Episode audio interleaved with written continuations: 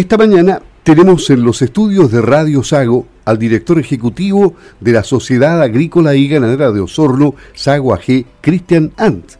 Los constituyentes, en el marco de la Convención Constitucional, presentaron 83 indicaciones a norma sobre derechos a propiedad.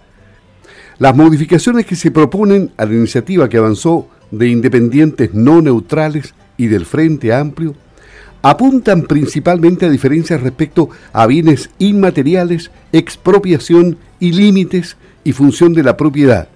Convencionales de todos los sectores presentaron indicaciones. Director, ¿cómo está? Buenos días. ¿A qué le suena esto? Esto, esto eh, realmente ustedes lo venían anunciando desde hace bastante tiempo y era materia de preocupación. ¿Cómo está? Buenos días.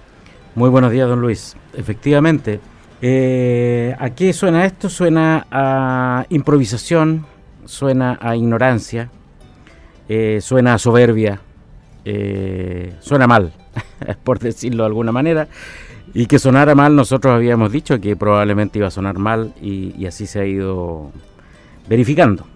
Bueno, claro, pero ¿qué acciones se pueden desarrollar en el marco de una convención en la cual no hay un equilibrio de fuerza, digamos, porque es avasallador eh, la cantidad de votos que tiene la izquierda. Bueno, acá antes de hablar de izquierdas y derechas, eh, uno tiene que hablar de la sensatez, uno tiene que hablar de la historia, uno tiene que hablar de, de la ciencia política bien ejecutada. Y eso se hace por expertos. Y aquí ha quedado demostrado que el haberle encargado una constitución a gente que no tenía las competencias necesarias, nos trae a, este resultado. Este resultado que es prácticamente un experimento eh, único en el mundo, eh, por su improvisación, ¿no es cierto? Y se empieza a jugar efectivamente con derechos que son tan importantes. Recordemos que el derecho a propiedad es un derecho consagrado en el artículo 17 de la Declaración Universal de Derechos Humanos. Por lo tanto, el, derecho a la propiedad deriva de la propiedad del propio cuerpo humano. Propiedad tiene que ver con eso.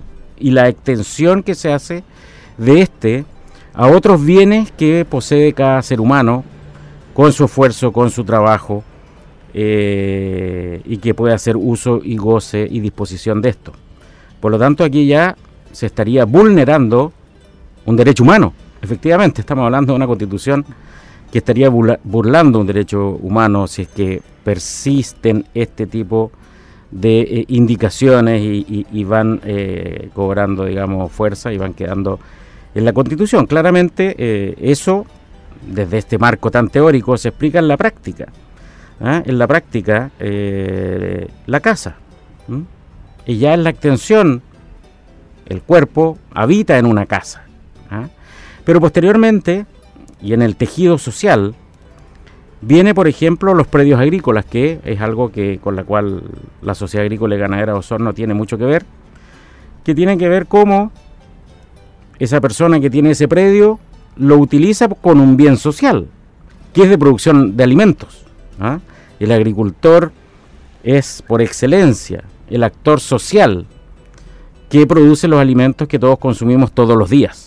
¿Ah? Los, alimentos no vienen del supermercado, sino que vienen de la producción que se hace diariamente en los campos, que es comercializada en ferias libres, en supermercados y en otras cosas. Por lo tanto, ¿quién, quién va a trabajar? Y para trabajar hay que invertir. En cualquier sistema económico, ¿no es cierto? Uno tiene que pagar sueldo, uno tiene que comprar insumos y tiene que haber un dinamismo en la economía que haga que la producción tiene que pagar fletes, la producción que está ahí tiene que llegar al comercio. Entonces, muchas veces eso, que parece tan obvio para la gente que trabajamos en el campo, eh, es así. Para las personas que consumen un yogurt, para las personas que consumen una manzana, un kilo de carne, no es tan obvio y como la gente cada, cada vez se ha hecho más urbana y ha ido perdiendo contacto con la ruralidad, no conoce todo el trabajo, y este trabajo no es solamente de un año, sino que hay muchas veces, por ejemplo, para que la manzana llegue a su mesa, tienen que haber ese, eh, ese árbol tiene que haber sido criado en un vivero, posteriormente tiene que haber sido plantado y probablemente después de varios años tenga producción y esa producción siga por muchos años.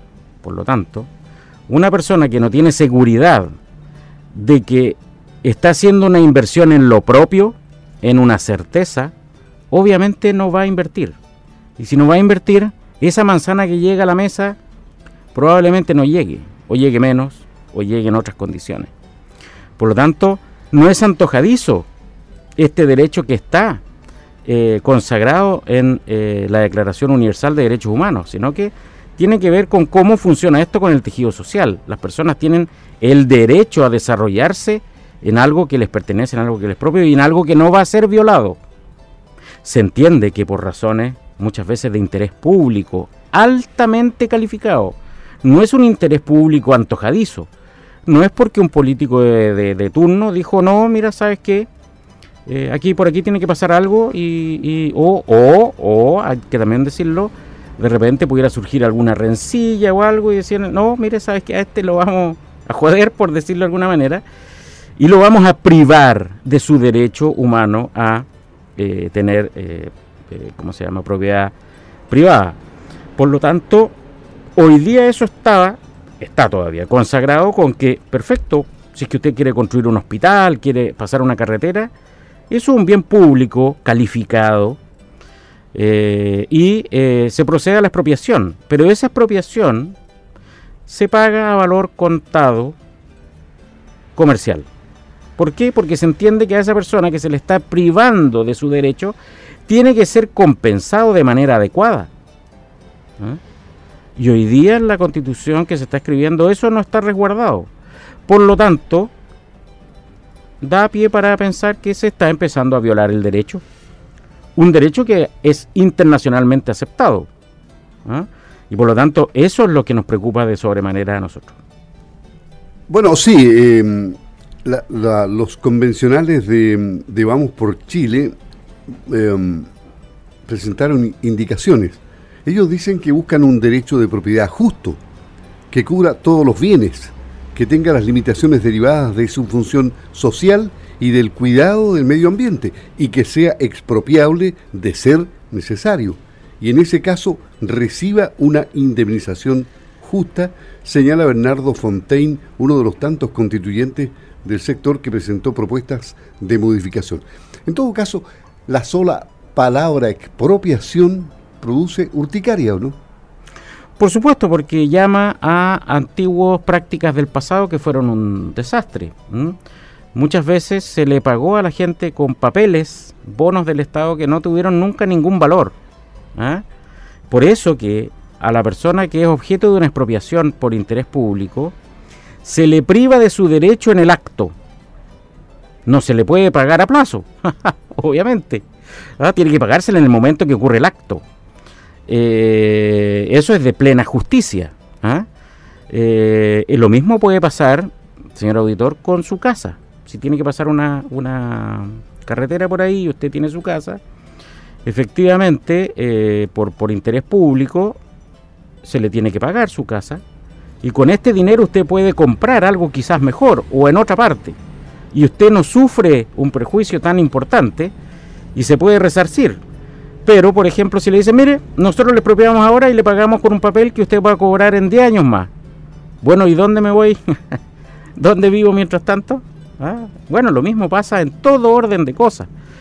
Por lo tanto, la, norma que estaba previamente eh, instalada ahí fue instalada por juristas que estudiaron esto y por legislación comparada que existe en el resto del mundo para que esta cosa funcione así.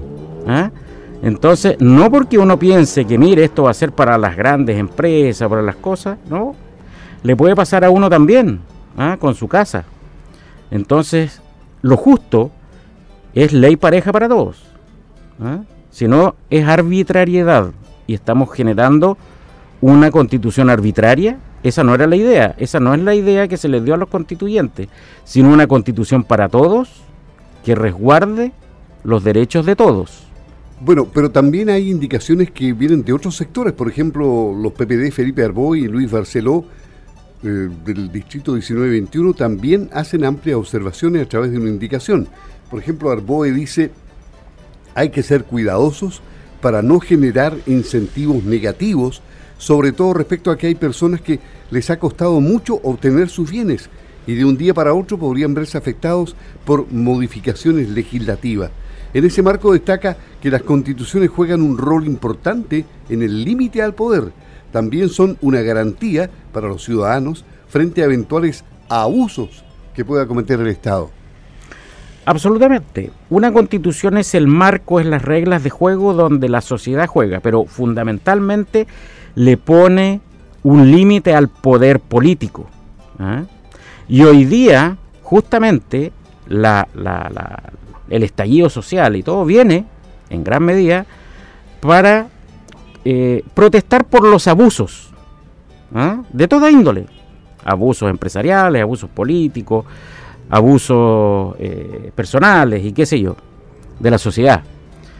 Por lo tanto, nosotros tenemos que hacer un marco que impida estos abusos, pero si le estamos dando tal potestad ¿no es cierto?, al Estado, manejado por los políticos. El Estado somos todos nosotros, ¿ah? es la nación jurídicamente organizada. Pero, ¿quién maneja al final de cuentas el Estado? Lo maneja el gobierno. Y ahí es donde uno tiene que generar eh, este marco claro que impida que sea el propio Estado a través del gobierno que abuse del ciudadano. ¿ah?